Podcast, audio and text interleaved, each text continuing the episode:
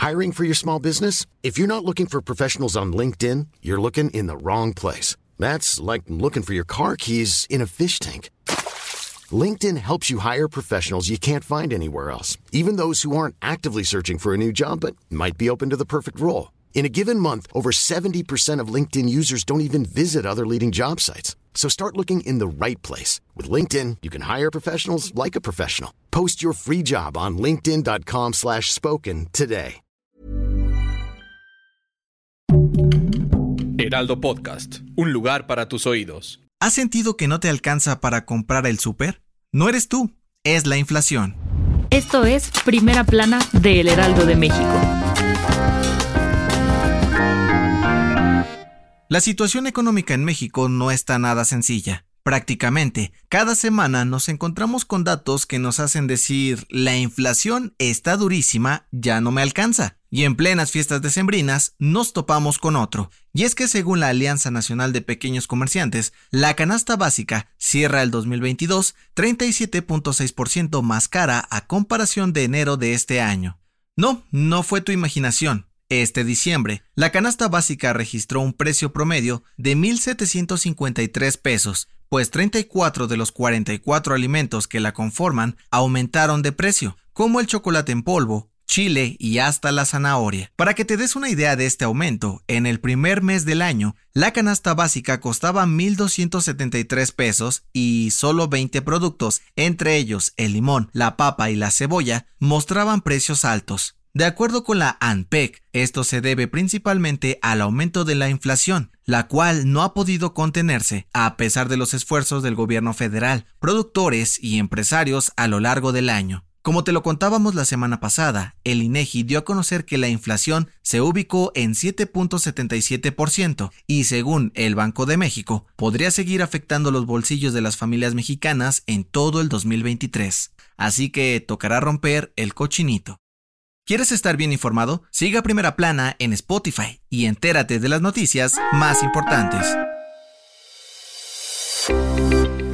Ahora sí, a preparar maletas y ver el calendario para agendar unas buenas y merecidas vacaciones, porque este martes por fin se publicó en el Diario Oficial de la Federación el decreto para ampliar los días de descanso de todos los trabajadores del país. La Secretaría del Trabajo confirmó una vez más que a partir del 1 de enero del 2023 entrará en vigor la reforma a la ley en la cual se establece que se amplían los días de vacaciones de 6 a 12 tras el primer año de labores. Estos aumentarán de dos en dos hasta llegar al quinto año y luego dos más por cada cinco años trabajados. Y tal como se propuso desde un inicio, cada persona podrá disponer de estos días como más le convenga ya sea todos de un jalón, solo dependerá de cómo lo negocie cada trabajador con su patrón. Ya solo queda esperar a que empiece el 2023 para poder disfrutar de más días de vacaciones. Ahí te voy, Cancún. En otras noticias, a través de Twitter, un ciudadano dio a conocer que presentó una denuncia formal contra la ministra Yasmín Esquivel por el plagio de su tesis ante la Suprema Corte de Justicia de la Nación. En ella se le acusa de faltas a la responsabilidad administrativa. El aún ministro presidente, Arturo Saldívar, deberá resolver si procede o no. En noticias internacionales, el gobierno de Rusia anunció que crearán centros de entrenamiento militar en 16 universidades del país para capacitar a los ciudadanos más jóvenes y así puedan reclutar nuevos soldados para la guerra contra Ucrania. Y en los deportes, de acuerdo con medios ingleses, el Chelsea de la Premier League intentará contratar a Edson Álvarez una vez más en enero. El defensa mexicano ya había sido pretendido por los Blues el verano pasado, pero el Ajax le impidió su salida.